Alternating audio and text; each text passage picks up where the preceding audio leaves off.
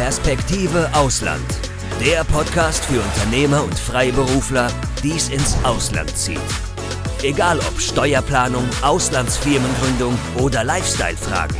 Hier geht's jede Woche zur Sache. Und hier sind deine Gastgeber, Daniel Taborek und Sebastian Sauerborn.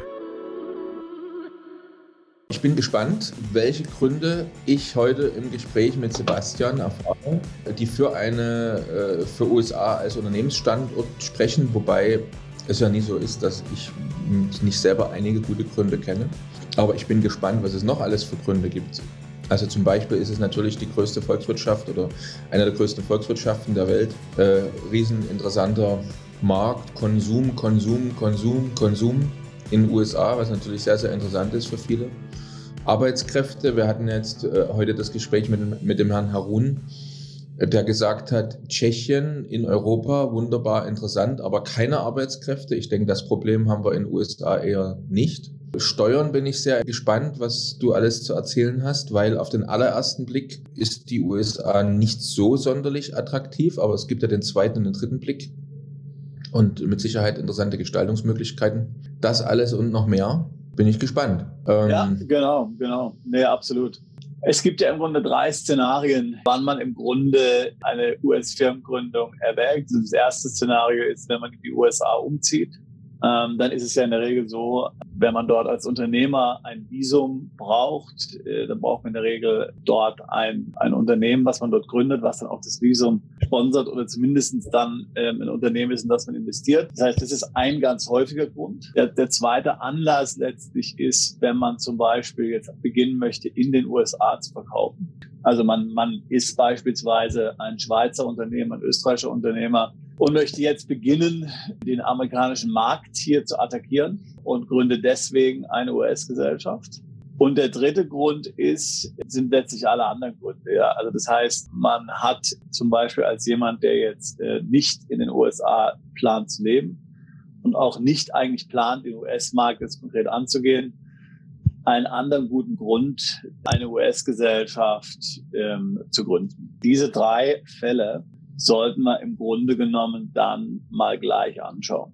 Genau. Und dann äh, gibt es ja auf der Seite der US-Kanzlei eine sehr schöne Unterseite, da können wir auch nochmal drüber, äh, eigentlich drüber sprechen. Äh, da werden zehn Gründe erwähnt, ne? oder zehn interessante Punkte erwähnt. Genau, da geht es eigentlich eher um den Markteintritt, ja. Das heißt, warum man, warum man den Markt, also oftmals denkt man ja als europäischer Unternehmer, naja, man, man hat jetzt letztlich hier äh, zum Beispiel in seinem Heimatmarkt, sagen wir zum Beispiel Deutschland, einen gewissen Sättigungsgrad erreicht und dann ist ja die EU eigentlich vor der Haustür, dann fange ich jetzt mal an, in Frankreich, Spanien und äh, Italien meine Produkte zu verkaufen und, und Dienstleistungen. Muss ich also die Website in drei Sprachen übersetzen, muss drei Rechtssysteme kennen, äh, muss ich mit drei Mehrwertsteuersätzen und so weiter rumplagen. Äh, man könnte ja auch einfach in die USA expandieren. Da, da habe ich einen riesigen Markt äh, vor der Haustür, alles auf Englisch. Ist vielleicht einfacher, ja, als es und lukrativer, das in der EU zu machen. Und da geht es eher konkret um den äh, US-Marktantritt. Also letztlich die, die zweite, ähm, die zweite Kategorie von, sagen wir mal, von möglichen Anwendungsbeispielen, die ich gerade eben genannt habe für die US-Firmengründung. Dann fangen wir mit dem ersten Bereich an. Genau, also fangen wir als erstes an ähm, mit dem Thema äh, die USA umziehen. Bevor ich jetzt hier ähm, zu dem Thema was sagen möchte, äh, ist es vielleicht am besten, wenn man noch mal kurz eine, eine Übersicht verschafft ähm, zu den verschiedenen Rechtsformen, die es in den USA gibt, zumindest zu den häufigsten. Also die mit Abstand am häufigste Rechtsform ist die sogenannte US-LLC, also eine Limited Liability Company eine Rechtsform, die es so eigentlich in Europa ähm, nicht gibt, äh, auch vor allem im deutschsprachigen Raum nicht gibt. Äh, das ist so im Grunde eine Hybridgesellschaft. Die ist nämlich steuerrechtlich eine Personengesellschaft, wobei in den USA man eben auch optieren kann, diese als Körperschaft äh, behandeln zu lassen, ja, als Kapitalgesellschaft. Ähm, aber standardmäßig ist ja eine Personengesellschaft. Aber eben haftungsrechtlich ja, ist sie eine Kapitalgesellschaft. Das heißt also, sowas gibt's nicht bei uns, äh, gerade im deutschsprachigen Raum.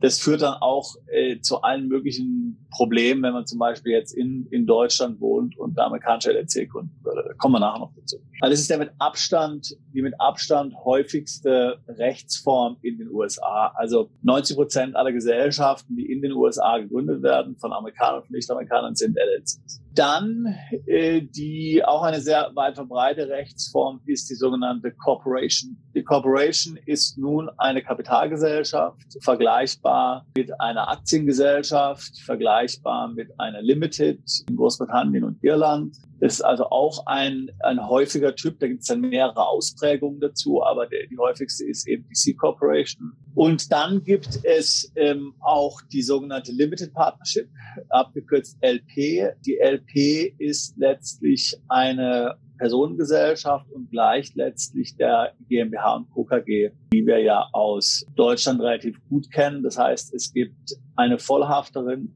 die sogenannte Komplementärin oder auf Englisch der General Partner. Diese Vollhafterin in der Gesellschaft ist in der Regel eine andere Gesellschaft wiederum, in der Regel eine LLC. Ähm, die übernimmt also die komplette Haftung und hat gleichzeitig auch die Geschäftsführung der Gesellschaft inne. Und dann gibt es eben mehrere Kommanditisten, sogenannte Limited Partner, die haften jeweils so mit ihrer Einlage, sind aber auch nur passiv an der Gesellschaft beteiligt. Also das heißt, hier ist es tatsächlich eine klassische Personengesellschaft, vergleichbar eben mit der britischen Limited Partnership oder mit der deutschen GmbH und Co. KG. Also im Rechtstypenvergleich sehr einfach zuzuordnen. So, dann gibt's natürlich noch, noch weitere Rechtsformen, aber wir, wir konzentrieren uns mal auf diese drei häufigsten Rechtsformen. Für einen einfachen Überblick und ein noch besseres Verständnis haben wir jetzt die Gründe für eine Firmengründung in den USA mal in drei verschiedene Fallbeispiele sortiert. Jetzt gehen wir also den ersten Fall mal durch. Ähm, äh, wir hatten also gesagt, äh, man möchte gerne in die USA umziehen. Ich spreche jetzt freilich nicht von Personen, die jetzt sich hier anstellen lassen wollen äh, in den USA bei einem externen Arbeitgeber, ja, sondern ich rede jetzt von Unternehmern und Freiberuflern, die ähm, auf eigene Faust in die USA umziehen wollen und dann ein entsprechendes US-Visum benötigen, zum Beispiel ein E1-Handelsvisum oder ein E2-Investorenvisum oder auch eine EB5 äh, Green Card, ähm, sowas in der Art oder L1-Visum. Das ist ein Visum, mit dem man eben Führungskräfte letztlich in, in, in die USA dann transferieren kann und entsenden kann. Also diese Visa letztlich, die für Unternehmer geeignet sind. In diesen Fällen wird äh, oftmals eine US-Gesellschaft benötigt.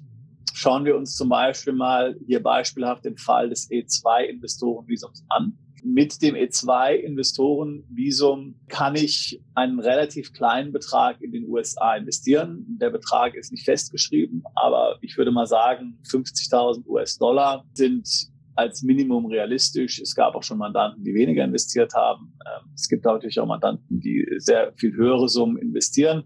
Hängt also je nach der Branche dann tatsächlich äh, davon ab.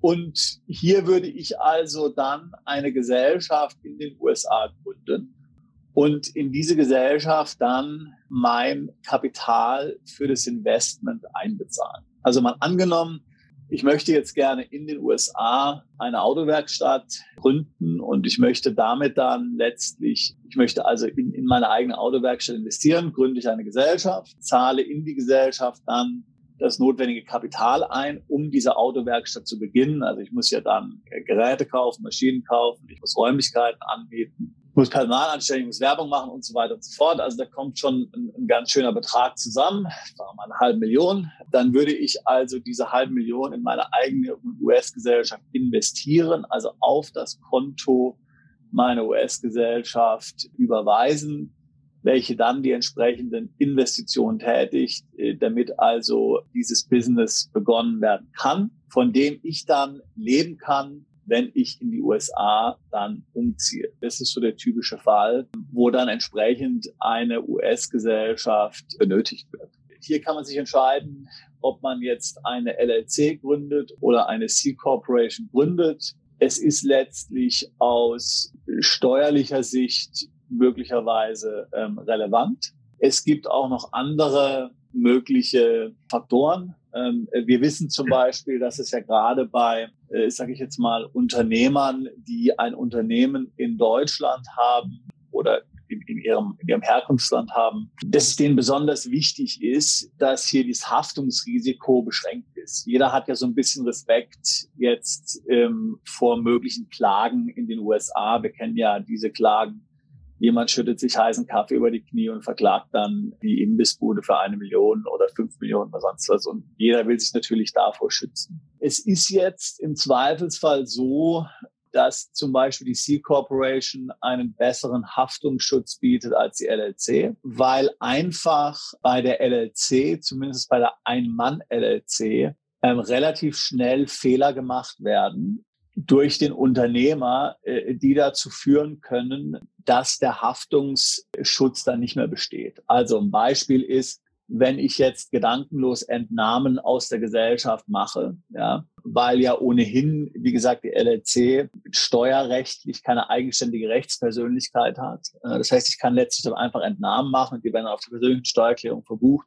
Wenn ich also sowas tue, dann ist der Haftungsschutz möglicherweise gefährdet. Und deswegen entscheiden sich viele unserer Mandanten äh, in dem Fall lieber für die C Corporation, äh, wo hier ganz klar also die Gesellschaft eine eigenständige Rechtspersönlichkeit hat und, und so etwas nicht passieren kann.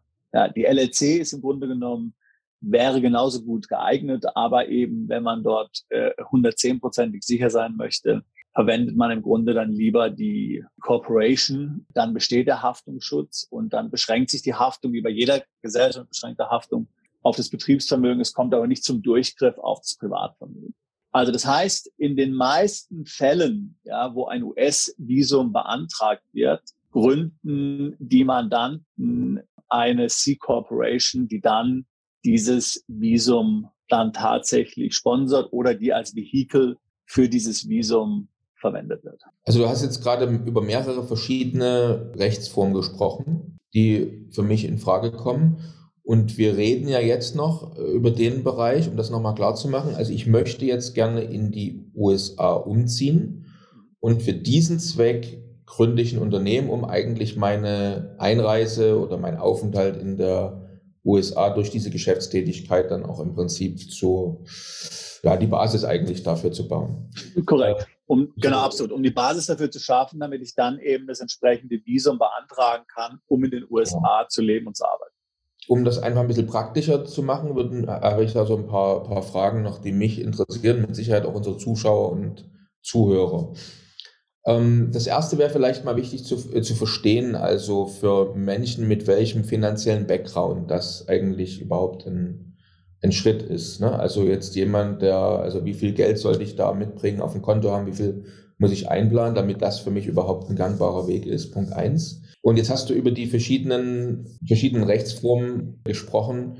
Wie, wie finde ich am besten raus, was jetzt, was jetzt davon die, wirklich die richtige ist für mich? Aber vielleicht fangen wir mal mit dem finanziellen Umfang an. Genau. Übrigens, wenn du keinen unserer interessanten Podcasts mehr verpassen willst, dann klick jetzt gleich auf Abo und besuch uns doch mal auf unserer Webseite www.perspektiveausland.com. Da gibt es übrigens auch alle Podcasts als Video zum Ansehen und du kannst uns dort deine Fragen, Kommentare oder Vorschläge für neue Sendungen hinterlassen. Also grundsätzlich, wie gesagt, wenn es jetzt spezifisch geht, um ein Visum in den USA zu beantragen, dazu haben wir übrigens eine eigene äh, Podcast-Folge auch schon aufgenommen dann richtet sich letztlich der Betrag nach der Visumskategorie. Ja. Ich hatte jetzt ja gerade eben in meinem Beispiel ähm, das E2-Visum erwähnt. Dort hatte ich gesagt, also das Minimum Investment, was man in den USA tätigen muss, was nicht jetzt vorgeschrieben ist. Ja. Also es gibt jetzt nicht so einen, einen fixen Betrag, der bei diesem Visum hier ähm, definiert ist, sondern es das heißt einfach ein erheblicher Betrag dann würde man sagen, normalerweise 50.000 US-Dollar ist das Minimum. Ja, das müsste ich da investieren. Aber es hängt eben davon ab, in welcher Branche ich tätig bin. Ich habe jetzt ja gerade eben in meinem Beispiel hier eine Autowerkstatt genannt. Mein Investment muss so groß sein, dass ich dieses Business damit erfolgreich beginnen kann, sodass, wenn ich in den USA ankomme, dieses Business dann bereits äh, am Laufen ist. Ja.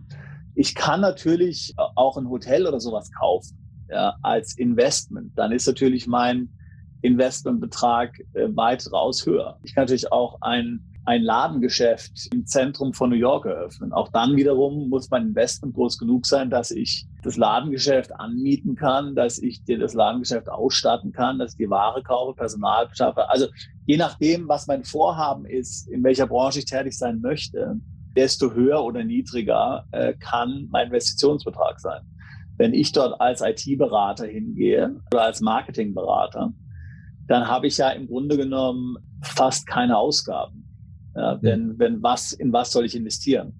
Ich investiere vielleicht in ein Büro, ich investiere vielleicht in Werbung, ich investiere vielleicht in Mitgliedschaften, ich investiere vielleicht in Messebesuche. Ich muss mir dann schon Gedanken machen, wo soll ich denn die 50.000 ausgeben tatsächlich? Ja. Also das hängt dann tatsächlich von der Branche ab. Aber 50.000 ist so das Jetzt. Minimum, von dem man ausgehen kann. Jetzt ähm, mal abgesehen von so Berufen wie äh, Steuerberater, Rechtsanwalt, Arzt, äh, in Deutschland wird eine ganze Menge noch äh, äh zusätzlich reguliert und man benötigt vielleicht äh, Zulassungen oder irgendwelche Kammern, wie auch immer, die dann meine, meine Befähigung bestätigen und mir meine Berufsausübung überhaupt erlauben. Wie kann ich denn das jetzt in den USA vergleichsweise zu Deutschland einordnen? Also gibt es da bestimmte Branchen, in, ich komme da vielleicht blauäugig hin, denke, da mache ich mich selbstständig äh, und äh, gründe eine Firma und dann wird mir das dort verwehrt vom Gesetz her. Gibt es da Einschränkungen, die ich beachten muss?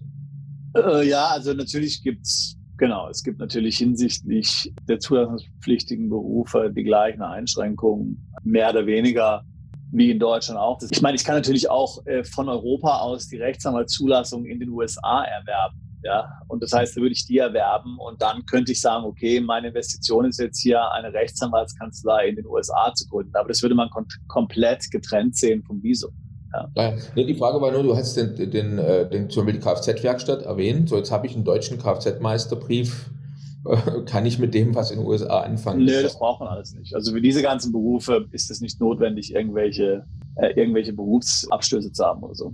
Aber so Dinge wie Arzt natürlich, also wenn ich eine Arztpraxis eröffnen will, ja, oder, oder wie gesagt, als Anwalt dort praktizieren will, da brauche ich natürlich die Zulassung. Aber es wäre wiederum vom Visum her gesehen, äh, es wäre komplett unabhängig vom Visum. Also müsste ich getrennt mich darum kümmern ähm, und dann kann ich sagen, okay, wenn ich jetzt diese Zulassung habe, dann kann ich dann letztlich dort eine Arztpraxis gründen. Dann wäre das das Business, in was ich dann investiere, in meine, in meine eigene Arztpraxis. Jetzt haben wir zu den Kosten schon ähm, ungefähr so, ein, so, so, eine Hausnummer gehört. Wie sieht es denn äh, aus von so einer Zeit, die ich einplanen muss? Also wie, wie, äh, wie viel davon mache ich von Deutschland aus? Wie viel, äh, welche Schritte muss ich zum Beispiel von den USA aus erledigen? Kann ich alles von Deutschland aus vorbereiten? Also das, um dort ein bisschen mehr Klarheit in den Flow vielleicht reinzubekommen. Also wie sind so die einzelnen Schritte? Und wie lange dauert es zum Beispiel, bis ich dann in den USA angekommen bin? Ja, zu den Kosten haben wir nicht wirklich was gesprochen. Das ist ja, was ich jetzt, von was ich gesprochen habe, ist ja die Investitionssumme letztlich, um mein Geschäft dort zum Laufen zu bringen. Ja, also das ist jetzt nicht ja unbedingt die, die Kosten für die Gründung der Gesellschaft, für das Visum, für den Visumsanwalt, die kommen da noch drauf. Ja. Wobei die natürlich möglicherweise Teil der Investition sind, ist ja ganz klar. Ja. Also ich würde mal sagen, das Visum zu beantragen, 10.000 Euro. Ja.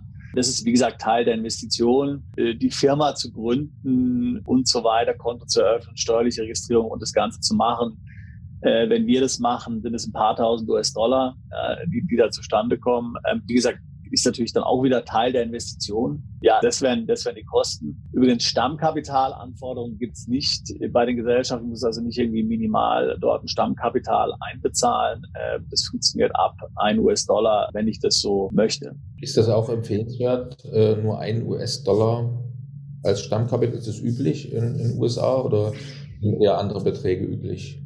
Es hängt ein bisschen davon ab. Also ich meine, wenn man jetzt eigentlich das Unternehmen hier privat gründet und jetzt nicht plant, externe Investoren hier mit hineinzunehmen, dann sind relativ geringe Stammkapitalbeträge normal. Vielleicht 100 Dollar, 1000 Dollar oder so, ja. Ähm, aber mehr nicht. Ja. Stammkapital muss auch nicht einbezahlt werden. Jetzt zu deiner anderen Frage. Die Dauer, bis die Firma gegründet ist, da muss man jetzt wieder also letztlich entscheiden, wir reden jetzt ja hier äh, vom Visum. Ja, das heißt, äh, im Grunde genommen, der Visumsprozess ist kompliziert und langwierig. Ja.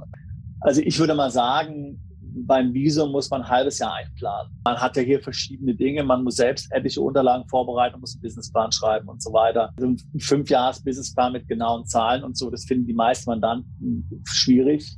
Können die nicht so ohne weiteres auf Englisch aus dem Ärmel schütten schütteln. Ähm, dann braucht der Anwalt Zeit, alles vorzubereiten. Dann ist es bei der Botschaft, bei der amerikanischen. Also insgesamt sechs Monate Vorbereitungszeit für das Visum ist realistisch. Die Firma an sich ist schnell gegründet. Also ich würde mal sagen, innerhalb von einem Monat hat man alles. Firmengründung, Kontoeröffnung, steuerliche Registrierung. Es gibt keinerlei Anforderungen, hierfür in den USA zu sein. Notartermine und so weiter sind nicht zu beachten. Das kann man alles remote machen. So, Jetzt hattest du vorhin gefragt, äh, was man in den USA machen muss, was man hier macht. Also, wenn ich mal spezifizieren kann. Also mir geht es jetzt einfach darum, ich möchte jetzt das Visum für den Aufenthalt in den, in den USA beantragen, für mich, im Idealfall natürlich mit Familie. Und an welcher Stelle gründe ich die Firma? Also ist, was ist der erste Schritt? Ist der erste Schritt in der Tat die Firmengründung und dann ja. den, den, ähm, die Beantragung des Visas? Ist natürlich auch ein gewisses Risiko damit verbunden, dass jetzt äh, jemand sagt, das ist jetzt mein, mein Ziel, ich möchte in den USA leben. Äh, ich beginne mit der Investition, ich gründe die Firma, sind schon mal die ersten äh, paar tausend Dollar im Prinzip weg. Dann ähm, äh, ja, mache ich meine Investition, was auch immer ich dafür tätigen muss. Muss die Investition abgeschlossen sein, wäre dann noch ja. Zusatzfrage oder ist die nur äh, auf, auf den Weg gebracht? Nee, und dann beginnt dann die sechsmonatige äh, Visa-Beantragung. Visa genau. genau. Also du hast absolut recht in deiner Einschätzung, aber das ist genauso auch gewollt. Also du kannst das Visum erst dann beantragen, wenn das Geld unwiederbringlich ausgegeben ist. Das ist die Bedingung des Visums. Du hast völlig recht, man gründet die Firma, also Beispiel Autowerkstatt, ich gründe die Firma, ich zahle 500.000 ein, ich gebe die 500.000 aus, ich beantrage das Visum. Natürlich, also ich meine, streng genommen, ich habe dann die Geräte und so weiter, die könnte ich dann, wenn alles nichts wird, dann wieder verkaufen. So, also es ist nicht unwiederbringlich komplett äh, mein Vermögen verloren. Aber wir haben natürlich Fälle von Mandanten, die dann zum Beispiel irgendeine Franchise-Gebühr bezahlen, weil sie sich mit einem Franchise-Unternehmen einkaufen. Ob man die zurückbekommt, das ist die Frage. Aber äh, du hast völlig recht. Also das Geld muss investiert sein, es muss ausgegeben sein. Ich muss im Risiko sein, im finanziellen. Ja? Und erst dann kann ich das Visum auf Basis der getätigten Ausgaben beantragen.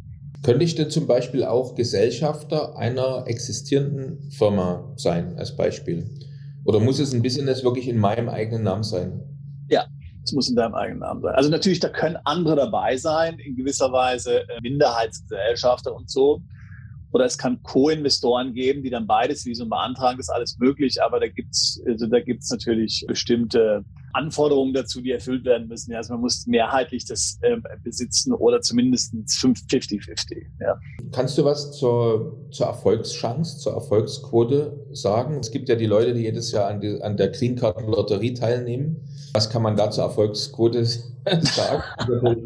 äh, relativ äh, gering. Hier haben wir jetzt mit Sicherheit eine höhere Erfolgsquote. Auf der anderen Seite, wie du schon gesagt hast, gehe ich da in ein sehr hohes finanzielles Risiko, viel, viel höher als nur an so Lotterie äh, äh da teil, teilzunehmen. Aber äh, es geht ja am Ende um das Visum und nie um die Investition und nie um die Firma. In dem Fall, wir reden jetzt über Menschen, äh, deren Triebkraft eigentlich ist, ich möchte in den USA leben und nie, nicht unbedingt ein erfolgreiches, florierendes Unternehmen zu haben. Da kommen wir nachher noch drauf zu sprechen. Ja, also, aber im Grunde genommen, also es gibt eben keine Visa, um in den USA zu leben. Einfach so, ja. Es gibt ja keine Visa wie jetzt in anderen Ländern, wo man als Privatier oder als Rentner sich einfach niederlassen kann. Ist, also man ist dort letztlich gefordert, hier aktiv zu investieren. Es gibt das EB5-Visum, also sogenanntes Golden Visum, wo man halt dann mindestens 500.000 oder eine Million investieren muss, was dann eher passiv ist. Da wird man dann vielleicht Anteilseigner an einem Hotel oder so. Ja, das heißt, Hilton baut jetzt irgendwie ein Hotel und die brauchen dafür 100 Millionen und, und dann gibt's halt 100 äh, EB5-Investoren, der jeder eine Million investiert. Das ist dann natürlich eher passiv. Ja. Ähm, streng genommen bin ich auch dann an einer LLC beteiligt. Ja. Aber ich habe eben jetzt hier nicht mein eigenes Unternehmen. Ähm, jetzt nochmal, um, um auf den Fall zurückzukommen, wo man sein eigenes Unternehmen hat. Also es ist eben tatsächlich gewollt, äh, dass hier äh, dass Leute angezogen werden, die ein eigenes Unternehmen haben und auch unternehmerisch tätig sein wollen. Also das ist genau so, äh, das ist genauso gedacht. Bevor man jetzt natürlich hier äh, jetzt hier dieses Visum äh, beantragen würde und sich auf diesen Weg machen würde, würde man natürlich mit einem Anwalt für US-Einwanderungsrecht sprechen. Wir arbeiten da mit verschiedenen äh, Anwälten dann zusammen die würden sich das dann im Vorfeld natürlich anschauen und würden natürlich sagen, naja, also diese Sache hier sieht jetzt relativ schlecht aus, da würde man kein Visum für bekommen. Wobei ich sagen muss, es ist höchst selten. Ja. Also wenn man ein Unternehmen hat, äh, wenn man die Investition tätigt und das, das, Geld dafür hat und einen Businessplan dazu schreibt, dann wird man eigentlich dieses Visum fast immer, äh, um nicht zu sagen immer bekommen. Wenn es natürlich jetzt Gründe gibt, wie das man vorbestraft ist oder so, dann hat man natürlich ein Problem. Ja. Unter normalen Voraussetzungen wird man dieses Visum bekommen und es ist dann sogar so, dass letztlich die Behörde sagt, okay, ähm, wir geben dir das jetzt mal und dann schauen wir mal in ein, zwei Jahren, ob du deinen Businessplan erfüllst. Und wenn du nicht erfüllst, dann kannst du wieder gehen. Aber ansonsten ist alles gut. Es gibt natürlich auch noch andere Visa. Also wer zum Beispiel heute, ich sage mal in Deutschland, ein Unternehmen hat, eine GmbH hat, der ist also Deutscher und er ist dort in Deutschland und dieses Unternehmen, sagen wir mal, es verkauft Sonnenbrillen man verkauft heute schon mit dem deutschen Unternehmen Sonnenbrillen in die USA und macht da einen nicht unerheblichen Umsatz. Dann reicht es auch, das Visum zu bekommen. In dem Fall das E1-Visum. Also nicht das E2-Visum, sondern das E1-Handelsvisum. Also wenn ich diese Voraussetzungen erfülle, brauche ich auch nicht in den USA zu investieren. Auch dann muss ich in der Regel eine Firma in den USA gründen, wenn ich dort leben will, denn ich muss mich dann dort anstellen und so weiter. Ja, und werde ja dann den Handel ausbauen wollen. Aber dann ist keine Investition notwendig. Da muss man eben hier die Voraussetzungen erfüllen, hier ähm, zu handeln. Oder wenn man jetzt ein größeres Unternehmen hat, ich sage jetzt mal zum Beispiel Apple. Apple will jetzt gerne einen führenden Mitarbeiter, ähm, der in Deutschland bei Apple arbeitet, in die USA entsenden dann nehme ich ein L1-Visum.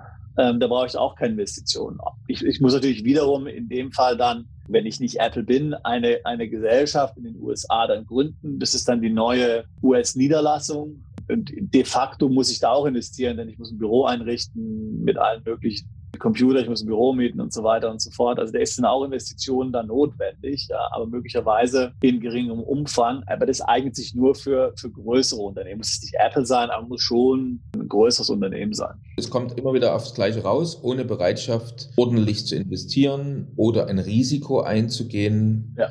Äh, ist man eigentlich nicht willkommen. Oder ja. äh, kein, öffnet sich die Tür nicht von längerfristigen Aufenthalt im Land. Aber man muss natürlich sagen, dass zum Beispiel im Vergleich jetzt zu UK nach Brexit ähm, das Visum in den USA erheblich einfacher zu erlangen ist ähm, als in UK. Ja. Also als Beispiel, wenn jetzt jemand nach UK umziehen will, ist das deutlich schwieriger ja, als in den USA. Ja. Muss man natürlich auch sagen, dass es wahrscheinlich weniger gibt, für die das jetzt das Traumland wäre, wo sie unbedingt ja, ja, aber ich meine, wenn man jetzt mal einfach, ich sage jetzt mal, wir sind ja gewöhnt, UK war früher in der EU und es liegt eigentlich alles ganz nah und war alles ganz einfach früher und jetzt auf einmal äh, geht gar nichts mehr. Ja? Also das heißt, so im Vergleich ist es, glaube ich, in den USA. Ich meine, der Prozess ist sehr kompliziert und äh, ist sehr umfangreich und, und mit Covid jetzt nochmal schwieriger und unter Trump wurde es sowieso dann alles nochmal sehr viel schwieriger. Das ist zum Teil wieder gelockert worden. Also ich, ich will damit sagen, um nochmal zum Thema Erfolgschancen äh, zu sprechen zu kommen, wer das möchte, der schafft es. Okay, das ist doch mal ein Wort. Okay. Genau. Gut. Wollen wir dann jetzt zum zweiten? Äh, ja, jetzt gehen wir mal zum zweiten Fall. Schreiben wir, schreiben wir zur zweiten Situation. Wir sprechen jetzt im Grunde von der Gruppe von, von Mandanten, die letztlich in Deutschland zum Beispiel oder in der Schweiz oder in Österreich wohnen und sagen, okay, ich habe ein erfolgreiches Unternehmen. Also in die USA umziehen möchte ich jetzt nicht, aber ich möchte dort gerne eine Tochtergesellschaft gründen. Ich stelle mir dann dort Lokalpersonal ein ähm, und werde dann dort ähm, entsprechend meine US-Tochtergesellschaft ähm, betreiben. Da sind jetzt mehrere Dinge äh, dazu zu sagen. Der wichtigste Punkt ist natürlich zunächst mal, dass man sich überlegt, brauche ich wirklich eine US-Gesellschaft? Ja? Also streng genommen ist es nicht notwendig, eine US-Gesellschaft zu gründen, um in den USA zu verkaufen. Wir haben genug Beispiele von Mandanten, die eine deutsche Firma haben, eine österreichische Firma, eine Schweizer Firma haben und direkt mit dieser Schweizer Firma zum Beispiel amerikanische Kunden beliefern. Es ist nicht so, dass das verboten ist. Die Handelsschranken, die es gibt, sind eigentlich überschaubar. Natürlich möglicherweise gibt es steuerliche Konsequenzen, klar. Vielleicht hat man eine Betriebsstätte, vielleicht muss man sich für sogenannte Sales Tax registrieren. Das sind alles Dinge, die muss man natürlich beachten. Aber es ist jetzt nicht so, dass es jetzt tatsächlich rein rechtlich gesehen zwingend notwendig ist, eine US-Gesellschaft zu gründen. Allerdings ist es natürlich so, dass oftmals äh, die Notwendigkeit sich einfach ergibt aus dem ganz pragmatischen Geschäftsalltag. Je nachdem, was ich mache, wird möglicherweise ein Kunde nicht bei mir bestellen, wenn er auf der Webseite eine deutsche Adresse und Telefonnummer sieht. Also aus ganz praktischen Gründen, einfach der Optik und der Außenwirkung, macht es möglicherweise Sinn, eine US-Gesellschaft zu gründen. Wenn ich dort Büroräumlichkeiten brauche, werden die wenigsten Vermieter einen Mietvertrag eingehen mit einer deutschen oder schweizerischen Gesellschaft. Wenn ich dort Personal einstelle, ist es praktisch unumgänglich, dort eine Gesellschaft zu haben. Wenn ich Finanzierung brauche, ein Konto haben will und so weiter und so fort, dann ist es immer notwendig, eine Gesellschaft zu haben.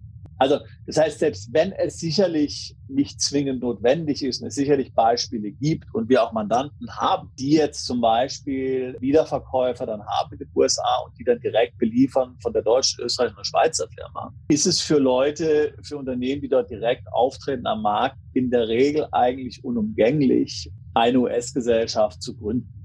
Also ja. das kann ja durchaus auch ein Grund sein, wenn ich lokal Mitarbeiter beschäftigen muss, die vielleicht Reparaturen durchführen, Kundensupport durchführen und so weiter und so fort, mag das ein Grund sein. Es kann noch einen anderen Grund geben. Also wir hatten schon öfter Mandanten, die im Grunde genommen vorhatten, ihr Unternehmen in drei, vier, fünf Jahren zu verkaufen und die haben gewusst, wenn dieses europäische Unternehmen ja, eine US-Tochtergesellschaft hat, dann ist die Bewertung des Unternehmens gleich sehr viel höher in den Augen von Investoren, weil die den ganzen US-Markt dann sehen. Also allein die Tatsache, dass ich eine US-Tochtergesellschaft habe, die schon damit begonnen hat, den US-Markt ähm, letztlich anzugehen, vielleicht schon auch kleine Erfolge gefeiert hat, also vielleicht ein Proof of Concept hier schon vorlegen kann.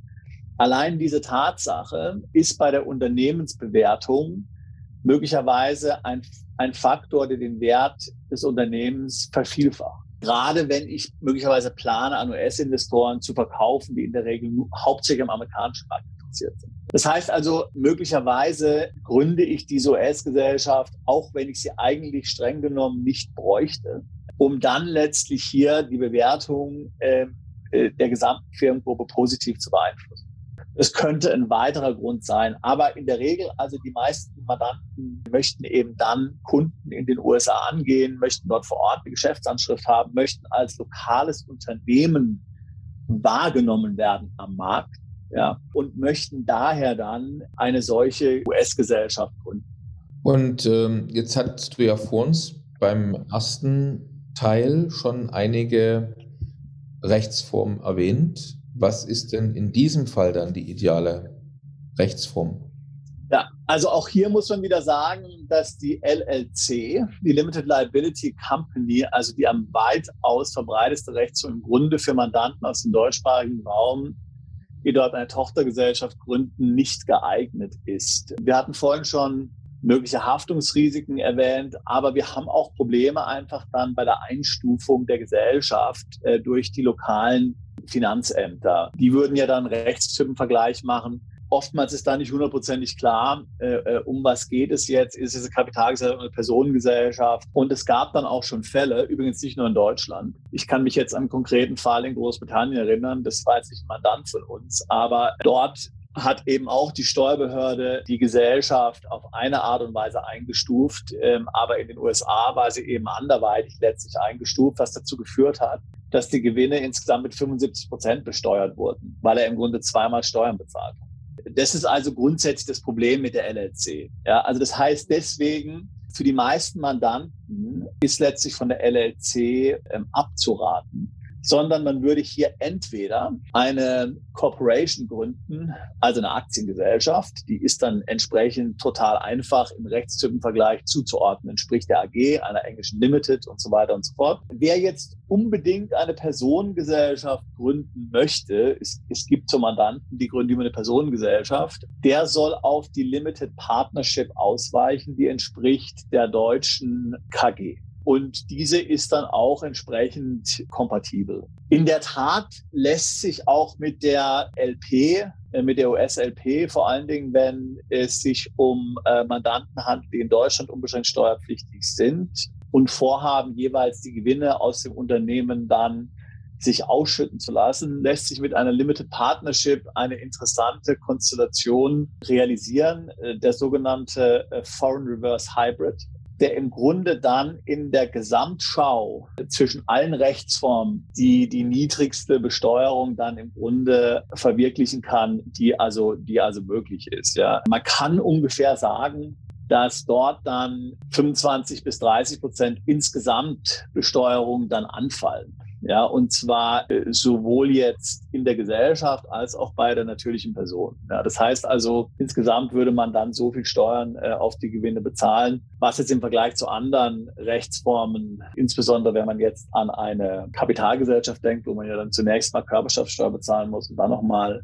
Steuer auf die Ausschüttung, möglicherweise eine interessante Konstellation. Hängt auch wieder davon ab natürlich, was man genau möchte. Ja, aber um es kurz zu machen, entweder C Corporation oder Limited Partnership, LLC in den meisten Fällen nicht geeignet, außer Ihr Steuerberater oder Rechtsanwalt sagt Ihnen spezifisch, wir nehmen die LLC aus dem und dem Grund ähm, und der deutsche Steuerberater oder Schweizer Steuerberater oder österreichische Steuerberater und Rechtsanwalt geht hier konkurrent. Wenn ich jetzt, äh, wie im ersten Fall hatten wir über, über Personen gesprochen, die deswegen Unternehmen gründen, weil sie gern in den USA leben möchten. Das heißt, wenn ich in den USA leben möchte und dann deswegen in eine Firma investiere, eine Firma gründe, dann habe ich ja schon so eine Idee, ich will in San Francisco wohnen, ich will in LA wohnen, ich will in Florida wohnen, wie, wie auch Absolut. immer. Mhm. Wenn ich jetzt natürlich äh, äh, mich interessiere für den USA, weil es eine der größten Volkswirtschaften ist, weil ich den Markt bedienen will, ich will expandieren, was auch immer, äh, dann sieht diese Situation natürlich anders aus. Das heißt, dann habe ich plötzlich ein riesengroßes Land mit, ein, mit einer riesen Anzahl von Bundesstaaten. Und dann würde ich dich jetzt, wenn du mein Berater wärst, fragen, Herr Sauerborn, was empfehlen Sie mir denn? Wo sollte ich denn jetzt da meine Zweigniederlassung oder meine, meine Firma gründen? Und warum? Also warum da und nicht dort zum Beispiel? Das ist eine exzellente Frage. Zunächst mal äh, gibt es ja so diverse, sage ich mal, Legenden. Und die Legende, eine, sie hält sich so permanent, ist zum Beispiel Delaware. Delaware ist eine Steueroase und in Delaware müsste man keine Steuern bezahlen und deswegen wäre es günstig, in Delaware eine Firma zu gründen. Und das ist absolut nicht korrekt. Es ist einfach ein Mythos, der ist komplett falsch. In Delaware zahlt man genauso Steuern wie in jedem anderen Bundesstaat auch. Dort ist keinerlei steuerliche Reduktion zu erwarten, außer man ist ein Unternehmen wie Apple oder Coca-Cola. Dann lässt sich dort, wenn man entsprechende, ich sage mal, Lizenzgewinne erzielt aus Lizenzgebühren und man die nicht in Kalifornien versteuern muss, in Kalifornien, sondern in Delaware, dann lässt sich eben dort dann mit einem Steuersatz spielen, der auf Bundesstaatsebene in Delaware günstiger ist, das macht dann vielleicht drei oder vier Prozent aus. Ja. Deswegen sage ich, wenn man Coca-Cola ist oder Apple, dann sind es vielleicht hunderte von Millionen, diese drei oder vier Prozent. Ja. Aber alles andere äh, ist totaler Quatsch. Delaware ist aber trotzdem äh, ein interessanter Bundesstaat und, und sehr viele Mandanten, gerade sehr viele Mandanten aus dem deutschsprachigen Raum, gründen in Delaware die Gesellschaft und haben dort den Registersitz, auch wenn der Verwaltungssitz der Gesellschaft dann später zum Beispiel Kalifornien oder woanders ist. Der Grund dafür ist, dass Delaware ähm, als ältester Bundesstaat, was jetzt das Gewohnheitsrecht anbelangt und das sogenannte Case Law anbelangt, auf eine sehr lange Geschichte an Präzedenzfällen zurückgreifen kann, die sich möglicherweise positiv dann bei Rechtsstreitigkeit, besonders von Unternehmen, auswirken. Die haben auch dort einen sogenannten Chancery Court, der befasst sich nur mit zivilrechtlichen Angelegenheiten, Streitigkeiten zwischen Unternehmen ja, was, was auch vorteilhaft ist, ja. sodass Delaware also aus dem Grund eigentlich möglicherweise interessant ist, ja, als Bundesstaat, in der Regel eigentlich auch für Großunternehmen. Ähm, oftmals ist es auch so, dass natürlich externe Investoren immer auf Delaware insistieren, weil Delaware ist so der Standard in den USA äh, für, für Gesellschaften, die Venture-Kapital oder anderes Kapital von außen erhalten oder auch die an die Börse gehen und so weiter. Ja. Das heißt, der externe Investor der wird immer eine Gesellschaft in Delaware gründen. Aber das sind eigentlich nur für jemanden, der jetzt in, in den USA tätig werden möchte, periphere Überlegungen. Es sollte im Grunde genommen die erste Überlegung sein, wo macht es Sinn für mein Unternehmen, sich zu befinden, von wo aus soll mein Unternehmen arbeiten. Oftmals spielen hier ganz einfache Gründe, wie zum Beispiel die Zeitzone eine Rolle.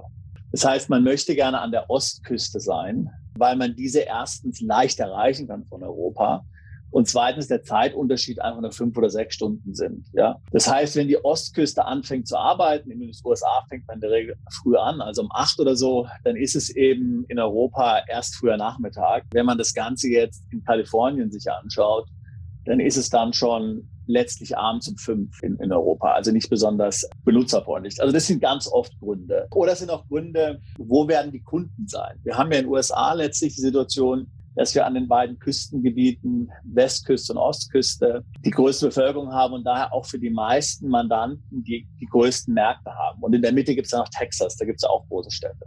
Das heißt, es macht natürlich Sinn, wenn ich jetzt Lager habe, wenn ich jetzt Verkäufer habe, die unterwegs sind, dass ich dort letztlich dann an einer der Küsten oftmals bin. Ja. Steuerliche Überlegungen werden hier also komplett dann hinten angestellt. Weil, wie gesagt, es macht ja keinen Sinn, wenn ich jetzt zum Beispiel in Wyoming mich befinde, wo ich auf Ebene des Bundesstaates relativ wenig Steuern bezahle oder keine Steuern bezahle, aber dann letztlich hier äh, irgendwo in den Bergen komplett ab vom Schuss bin.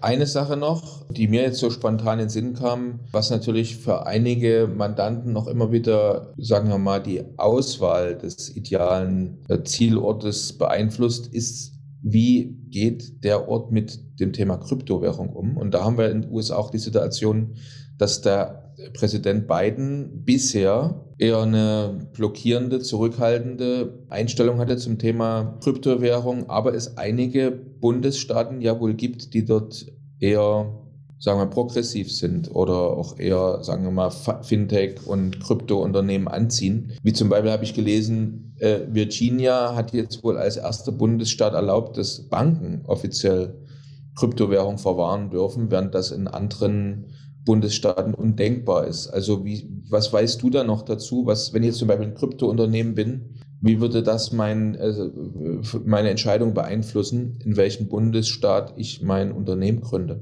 Also man muss sich natürlich grundsätzlich, und es ist im Grunde in allen Belangen in den USA so, zunächst mal damit auseinandersetzen, dass letztlich die Bundesstaaten in den USA eine herausgehobene Rolle spielen.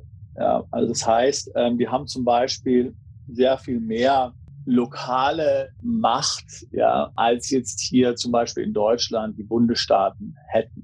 Das heißt also, die Gesetzgebung unterscheidet sich oftmals relativ stark in manchen Bereichen von Bundesstaat zu Bundesstaat. Also es ist zum Beispiel gang und gäbe, dass bestimmte Versicherungsprodukte in manchen Bundesstaaten erlaubt sind, in anderen nicht. Es ist zum Beispiel gang und gäbe, dass es in verschiedenen Bundesstaaten verschiedene Regelungen zum Verbraucherschutz gibt. Auch wie gesagt, die Steuern sind ähnlich wie in der Schweiz vom Bundesstaat zu Bundesstaat unterschiedlich, wobei man aber sagen muss, dass die Bundessteuer, die in den USA bezahlt wird, ohnehin 80 bis 90 Prozent der, der Steuer ausmacht. Daher ist jetzt in der Regel, kann man sagen, naja, okay, wenn jetzt Kalifornien oder New York sehr hohe lokale Steuern haben, dann machen die vielleicht maximal 20 Prozent aus ja, am Gesamtsteuer äh, an, an der Bestandssteuermasse, die, die man bezahlt. Ja. Und was du jetzt eben ansprichst, geht genau natürlich in die Richtung. Also grundsätzlich ist natürlich vieles, was Krypto jetzt anbelangt, auf Bundesebene geregelt. Wir haben da einen sehr umfangreichen Text auf unserer Webseite dazu geschrieben.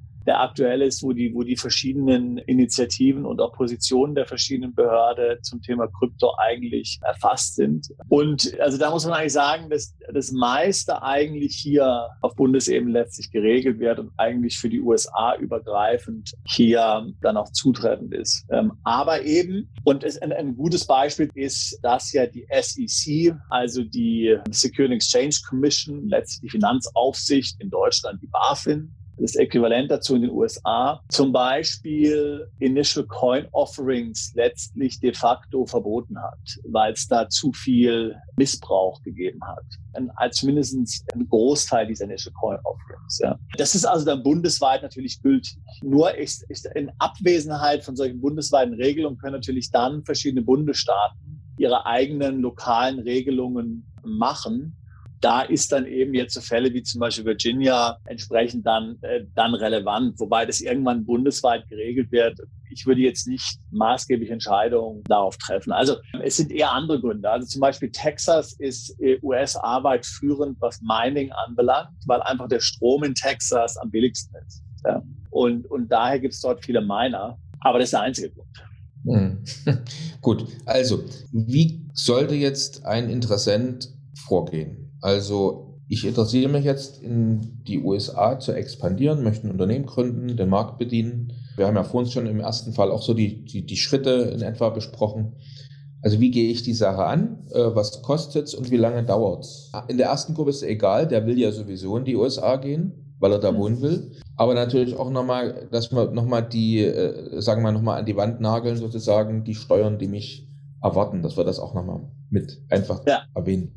Also, wie gesagt, am Anfang sollte eigentlich stehen ähm, die Frage, was macht Sinn für mich aus betriebswirtschaftlichen Gründen? Was macht für mein Unternehmen Sinn? Ähm, wo muss ich vor Ort präsent sein? Wo sind meine Kunden? Wo sind meine Lieferanten? Will ich aufgrund der Außenwirkung in einem bestimmten Bundesstaat äh, zum Beispiel sein, sind die lokalen Gesetzgebungen in einem Bundesstaat gut. Man muss natürlich auch sagen, wenn man jetzt hier ein größeres Unternehmen in den USA gründen will, gibt es natürlich auch dann starke Konkurrenz zwischen den einzelnen Bundesstaaten. Da gibt es Förderung, da gibt es steuerliche Vergünstigungen. Also da gibt es dann schon eine Menge ähm, von Faktoren, die dann dazu zu berücksichtigen sind. Jetzt äh, sitzt unser Kanzlei ist ja in Austin, Texas und ich sage immer jeden, wenn es ihm im Grunde egal ist und der einfach nur einen Staat will, der jetzt unternehmerfreundlich ist, relativ wenig Auflagen hat und steuerlich eigentlich ganz, ganz okay ist, dann ist Texas immer gut. Liegt in der Mitte der USA. Da kann man beide Küsten von mit erreichen äh, in, in gleicher Zeit mit dem Flieger in zwei bis drei Stunden.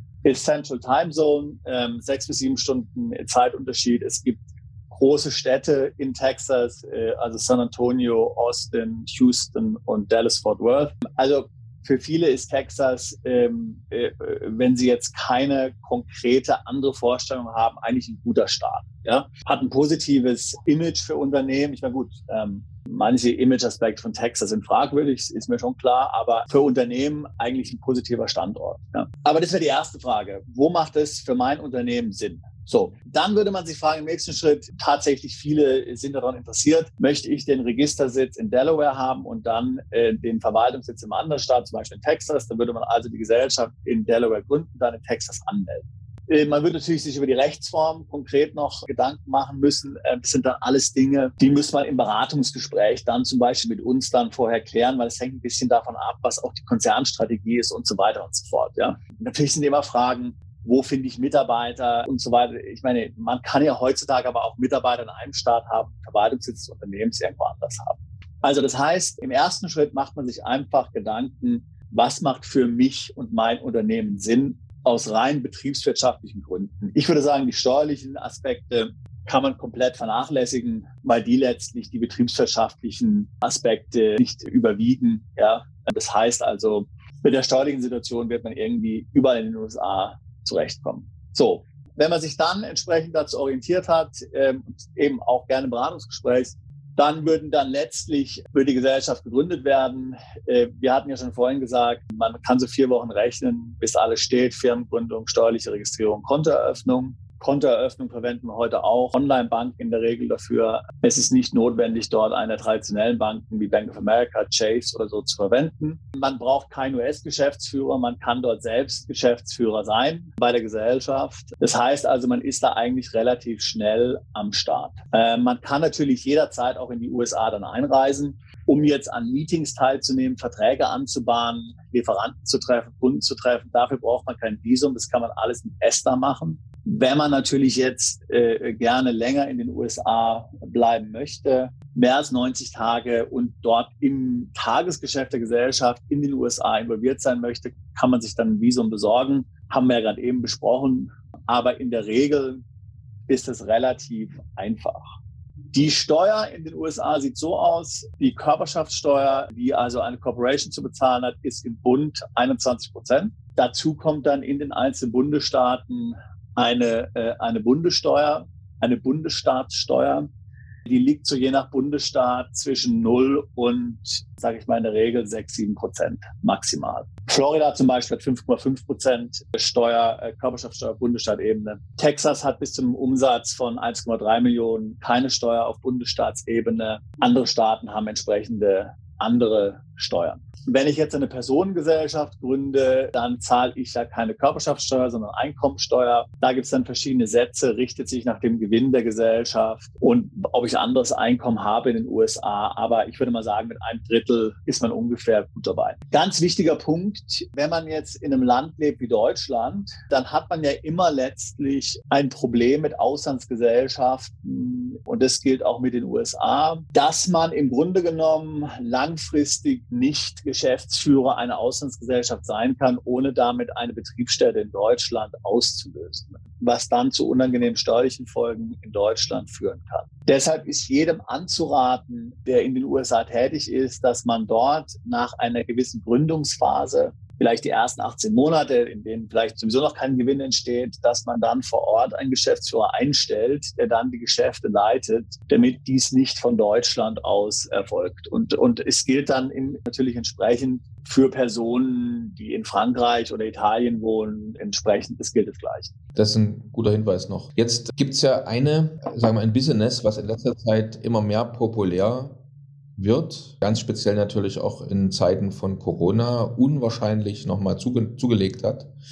Und auch das ein Grund sein könnte, weshalb äh, der ein oder andere äh, vielleicht sich an Sebastian Sauerborn wenden möchte mit der Frage, was mache ich jetzt? Ich rede von Dropshipping in den USA. Und dort ist ja ganz speziell auch die Frage, wenn ich jetzt zum Beispiel mein Dropshipping in, in den USA ausbauen will, also ich mache das vielleicht schon in Europa, jetzt ist für mich der US-Markt noch sehr interessant, äh, muss ich dafür eine Firma in den USA gründen oder mache ich das ohne eine Firma in, in den USA? Wir bewegen uns also jetzt irgendwo so von der Gruppe 2 vielleicht in die Gruppe 3 schon langsam rein, ne? also der, mhm. der, der Grund. Ne?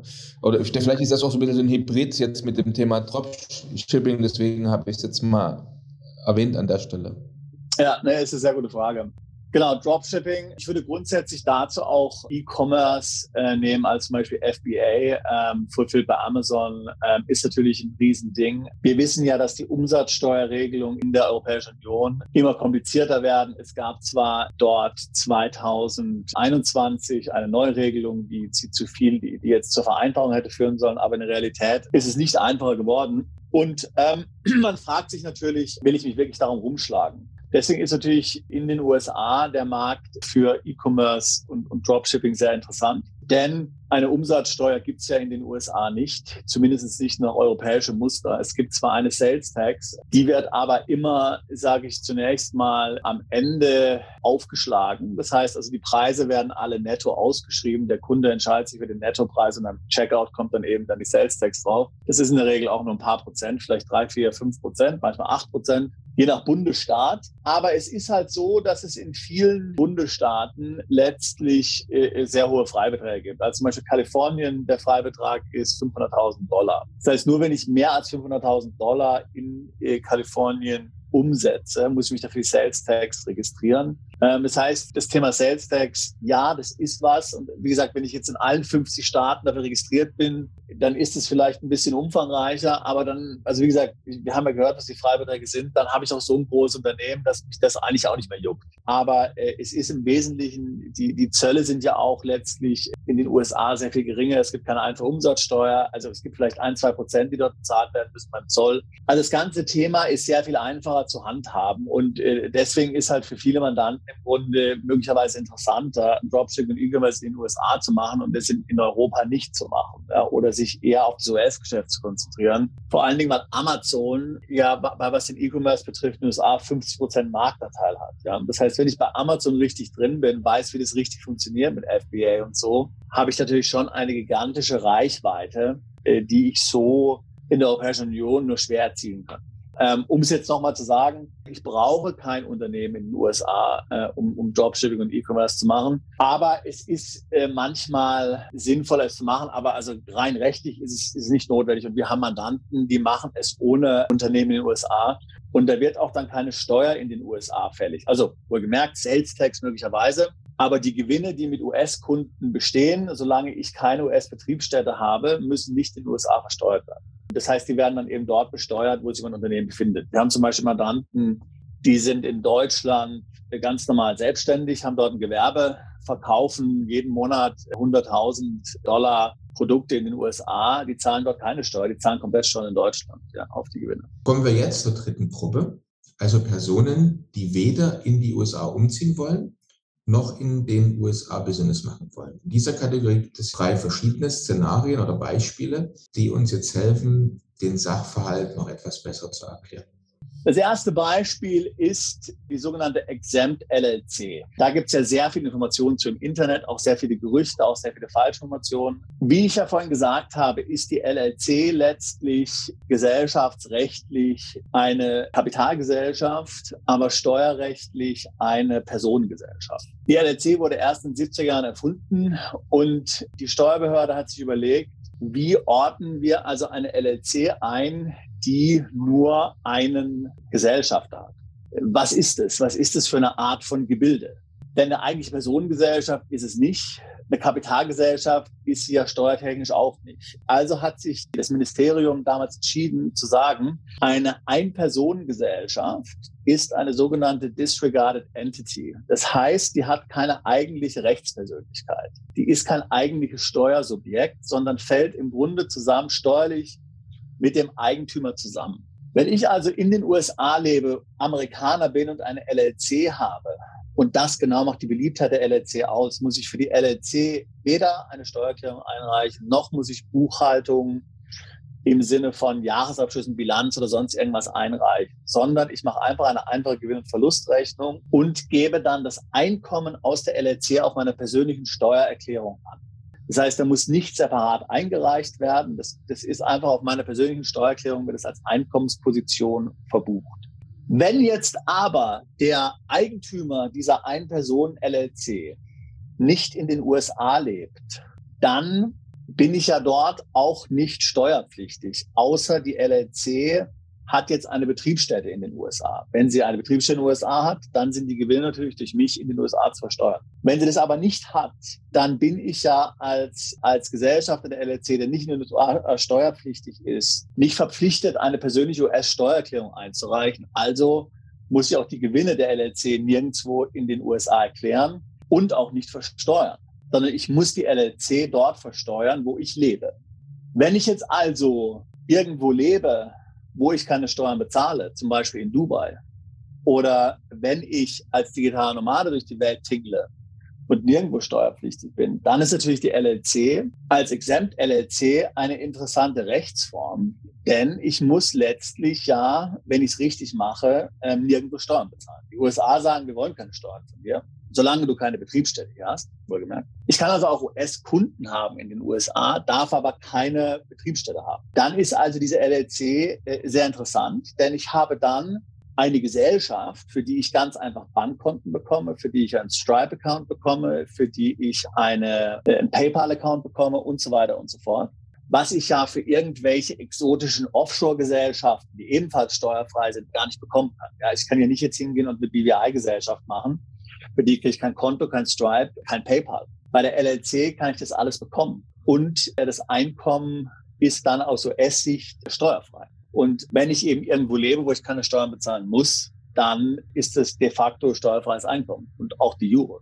Ja. Das ist einer der ganz beliebten und ganz weit verbreiteten Gründe, eine US-Gesellschaft zu gründen. Ich bin Exemptsteuerzahler, ich bin digital Nomade und ich habe Einkünfte, die ich darüber laufen lassen kann. Klingt spannend. Da wird es bestimmt einige Nachfragen noch äh, geben von Zuschauern und Zuhörern zu dem Thema jetzt gerade, was du erwähnt hast. Wenn ich jetzt natürlich in Deutschland leben würde, dann wäre das eher äh, eine Katastrophe. Also würde mich das eigentlich jetzt äh, steuerlich überhaupt nicht vorteilhaft. Also in Deutschland, in Deutschland wird es natürlich gar nicht gehen. Also Deutschland ist diese Konstruktion nicht, nicht machbar. Also ist eigentlich nirgendwo machbar, egal wo man jetzt wohnt in, in Europa und, und dort als ganz normaler Resident steuerpflichtig ist mit Exempt-Stati, zum Beispiel in Spanien, Back im Law, Non-Dom-Status äh, ähm, oder auch NR-Status in Portugal, kann man die Sachen äh, schon interessant gestalten. Äh, möglicherweise muss aber immer darauf achten, natürlich gibt es dort lokale Tätigkeiten. Ja, das ist ein bisschen so die Falle. Ja. Aber grundsätzlich äh, natürlich machbar. So, der, der zweite Fall für eine US-Gesellschaft zum Beispiel zu verwenden ist, wenn ich jetzt hier wiederum einen ähnlichen, einen ähnlichen Fall habe, aber letztlich keine LLC verwenden kann. Ein Beispiel, wo ich keine LLC verwenden kann, ist der, mal angenommen, ich wohne jetzt in Dubai und möchte jetzt gerne bei Amazon in Deutschland verkaufen, dann muss ich letztlich nachweisen, dass ich eine deutsche Umsatzsteuernummer habe für die Gesellschaft. Die kann ich aber nicht beantragen, wenn ich keine äh, steuerliche Ansässigkeitsbescheinigung bekomme welche ich nicht bekomme für die LLC, die exempt ist, denn sie hat ja keine steuerliche Ansässigkeit in den USA. Also würde ich dort zum Beispiel keine deutsche Umsatzsteuernummer bekommen. Insofern kann ich dann die Gesellschaft bei Amazon in Deutschland wahrscheinlich nicht verwenden. Hier kann ich Folgendes machen. Ich kann eine C-Corporation gründen. Äh, diese C-Corporation, wie gesagt, ist ein eigenständiges Steuersubjekt. Die bekommt immer eine Ansässigkeitsbescheinigung in den USA, steuerliche. Wobei, Achtung, manchmal muss man sechs bis acht Monate darauf warten. Das heißt, diese ist gegeben. Die steuerliche Ansässigkeit der C-Corporation ist immer in den USA. Das heißt, ich kann dann auch eine deutsche Steuernummer bekommen. Das heißt, ich kann dann auch äh, zum Beispiel bei Amazon und so weiter dann verkaufen. Wir hatten ja vorhin gesagt, die Corporation zahlt 21 Prozent Steuern, äh, mindestens im Bund und dann vielleicht noch im Bundesstaat. Ja. Aber wenn ich jetzt nicht in den USA lebe, ja, dann kann mir die Corporation ein Gehalt bezahlen. Ja, also zum Beispiel lebe in Dubai. Die Corporation bezahlt mir dann ein Gehalt. Äh, das heißt, ein Großteil der Gewinne wird mir als Gehalt ausbezahlt. Das geht ja dann in den USA äh, in die Kosten rein, in die Betriebsausgaben. Sozialabgaben oder sowas ist nicht zu bezahlen USA oder Einkommensteuer, denn die Tätigkeit findet ja nicht in den USA statt. Insofern kann ich zum Beispiel dann sagen, mal angenommen, die Gesellschaft macht 250.000 Dollar Gewinn. Ich lasse mir 220.000 Dollar Gehalt bezahlen von der C Corporation dann bleiben noch 30.000 übrig, die ich dann ganz normal versteuere ähm, und das Gehalt ist dann steuerfrei. Das wäre also eine weitere Konstruktion, eine US-Gesellschaft zu verwenden in einem steueroptimierten Kontext. Aber auch hier, das Wohnsitzland ist das Entscheidende. Natürlich in Deutschland oder in einem ähnlichen Land wird es niemals funktionieren. Da darf man sich niemals irgendwelchen Illusionen hingeben. Das wäre komplett illegal. Die Corporation hat aber auch gegenüber der LLC jetzt wahrscheinlich höhere Anforderungen. Das heißt, oder vielleicht auch Kosten, die man natürlich auch noch mit erwähnen genau. muss, weil ich jährlich äh, was muss ich jährlich machen? Testat? Ich muss oder? bilanzieren. Testat brauche ich nicht, aber ich muss bilanzieren, Körperschaftssteuererklärung einreichen so. Also genau, die hat natürlich ähm, andere Anforderungen dann als die LLC, ganz klar. Das dritte Beispiel ist jetzt, da möchte ich gerne den sogenannten Delaware Flip erwähnen. Wir wissen ja, dass jetzt hier Risikokapital, Wagniskapital, Venturekapital in den USA in weitaus größerem Umfang bezahlt wird als in, in Europa. Ja, ich meine, in gewisser Weise haben da die Europäer aufgeholt, aber dennoch ist es so, dass die großen Beträge letztlich am Ende in den USA bezahlt werden. Es ist jetzt in fast allen Fällen so, dass US-Investoren nur in amerikanische Firmen investieren. Per se, grundsätzlich auch wenn es ein europäisches Unternehmen ist. Das hat steuerliche Gründe, das hat Risikogründe. Wie gesagt, Delaware kennt jeder. Die amerikanischen Investoren wollen also in eine Delaware-Gesellschaft investieren. Was ich also dann machen muss als ähm, europäischer Start-up-Unternehmer, damit meine US-Investoren, die ich jetzt hier mir sozusagen sichern konnte, Ich muss also eine Delaware-Gesellschaft gründen und diese Delaware-Gesellschaft übernimmt dann meine zum Beispiel deutsche GmbH im Kontext eines Aktientauschs. Das heißt, die Delaware-Gesellschaft bekommt die Aktien, die Anteile, Entschuldigung, an meiner GmbH und die anderen Gesellschaften bekommen stattdessen dann Anteile an der Delaware-Gesellschaft. Dann habe ich eine Holding in Delaware. Ich habe eine operative Gesellschaft in Deutschland. Und dann können meine US-Investoren in die Delaware Holding investieren. Dieses nennt man den sogenannten Delaware Flip. Ganz bekanntes Modell äh, wird also laufend gemacht. Ähm, man muss natürlich vorsichtig sein, denn da ja die Delaware-Gesellschaft keine EU-Gesellschaft ist, findet hier kein qualifizierter Anteilstausch statt. Das bedeutet, dass die Veräußerung oder dass letztlich die Übertragung der Anteile der deutschen Gesellschaft an die Delaware-Gesellschaft einer Veräußerung gleichkommen und möglicherweise besteuert werden müssen. Ja, also das muss man, also es ist natürlich ein relativ komplexes äh, Vorhaben. Ich habe es jetzt ganz einfach beschrieben. Ähm, da wird natürlich mit Anwälten und Steuerberater schauen müssen, wie man das macht. Da gibt es Möglichkeiten drumherum. Also in der Regel sind ja viele der Startups ohnehin äh, dann gehalten durch Holdinggesellschaften der Startup-Gründer äh, und damit lässt sich das Ganze dann mitigieren eigentlich, ja. Aber das wäre im Grunde ein drittes Beispiel, wo eine US-Gesellschaft gegründet wird, wo ich nicht vorhabe, in den USA tätig zu werden und auch nicht vorhabe, in den USA zu leben. Spannend. Ich habe das auch mit dem Delaware Flip äh, besonders gelesen, schon bei so äh, Tech-Companies, German Tech-Companies, die US-Investoren suchen. Ne? Aber ja, also ist ganz gang und gäbe, ist ganz gang und gäbe, äh, dass man diesen Flip da macht. Also man muss sagen, dass immer mehr amerikanische Investoren auch direkt in europäische Unternehmen investieren. Das sollte ich hier hinzufügen. Ja, also es ist nicht immer so. Ja, aber es ist also relativ häufig der Fall. Gut, interessant. Äh, haben wir jetzt einen guten Überblick über die drei Möglichkeiten bekommen oder die drei, die drei Gründe und auch wie sie umgesetzt werden, wenn also jemand in den USA ein Unternehmen gründen möchte. Auch die äh, verschiedenen Gesellschaftsformen haben wir eigentlich gut besprochen, äh, welche Gesellschaftsform in welchem Fall ideal ist, von welcher man lieber die Finger lassen sollte. Die Kosten hast du ja erwähnt, die sind ja in allen drei Fällen äh, für, die, für, das, für das Aufsetzen der jeweiligen unterschiedlichen Gesellschaftsformen weitgehend gleich wahrscheinlich. Wird es keine großen Unterschiede geben? Genau, also man muss auch, man muss auch klarstellen, also die Unterschiede zwischen den einzelnen Rechtsformen sind also hauptsächlich eigentlich steuerlicher Natur, wenn man sich mal überlegt. Also auch die, äh, die Haftung und so weiter, die beschränkte Haftung ist mehr oder weniger bei allen gleich. Ich, meine, ich hatte ja vorhin gesagt, es gibt bei nicht korrekter Handhabe der LLC schon potenzielle Risiken, aber mal unter der Annahme, dass die richtig äh, angewandt wird, äh, ist das natürlich nicht so. Ist es vom, vom Renommee, wenn ich jetzt zum Beispiel in die USA gehe als Unternehmer, ist ja immer so eine Sache auch mit den Banken. Also ich brauche ein Bankkonto, ich möchte äh, vielleicht auch was finanzieren, Kredit beantragen. Hat das, hat da die, die Gesellschaftswahl irgendeinen Einfluss? Oder gibt es andere Dinge, die, äh, die ich beachten muss? Nein, nein. Nein, nein, also im Grunde genommen ist, ist das alles völlig gleich. Ich, ich würde sagen, tendenziell, dass jetzt, wenn es zum Beispiel zum Thema Betriebsprüfung kommt, Corporations weit weniger geprüft werden als LLCs, weil einfach davon ausgegangen wird, die Compliance bei der Corporation ist umfangreicher. Da sind qualifizierte Berater involviert normalerweise. Also, dass da irgendwas, ich meine, jetzt mal anbrennt hier und irgendwas schlampig gemacht wird, diese Wahrscheinlichkeit ist geringer als bei einer LLC. Okay.